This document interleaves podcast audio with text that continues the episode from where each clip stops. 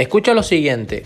Fíjate que se dice que lleva para unos 21 días para tomar un hábito y hacerlo de forma coherente, de forma constante. Es decir, que te va a tomar desde que tú empiezas una acción, desde que tú empiezas con un objetivo, cerca de un mes para que esa rutina diaria que tú estás haciendo la conviertas en un hábito.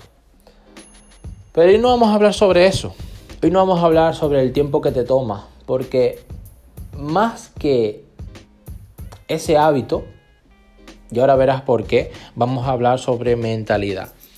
Porque si fuese así de fácil, si fuese así de fácil, entonces toda persona que empieza, toda persona que toma acción, por ejemplo, ir al gym, entrenarse o hacer una cierta actividad, hacer una cierta tarea, ya tuviera una rutina, ya tuviera un hábito. Pero fíjate que no es así en la mayoría de los casos.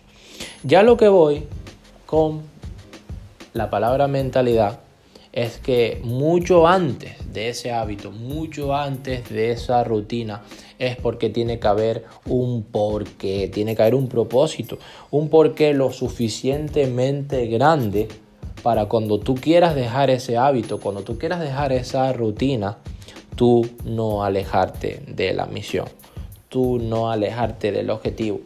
Y pasa con muchas personas que inician una actividad porque ven que les está yendo muy bien a otras o porque quieren replicar lo que están haciendo, etc. Pero si ese no es tu propósito, si esa no es tu misión, lo vas a terminar dejando. Ahora, en cambio, si tú encuentras razones de lucha más grandes incluso que tu propia existencia, te vas a dar cuenta de que finalmente, ahora sí, ese, ese objetivo y esas rutinas diarias las vas a convertir en un hábito. Así que ahí tienes uno de los por qué, de por qué hay gente ganadora que continúa y por qué hay gente, digamos que más que perder, renuncia a lo que pudiera haber sido.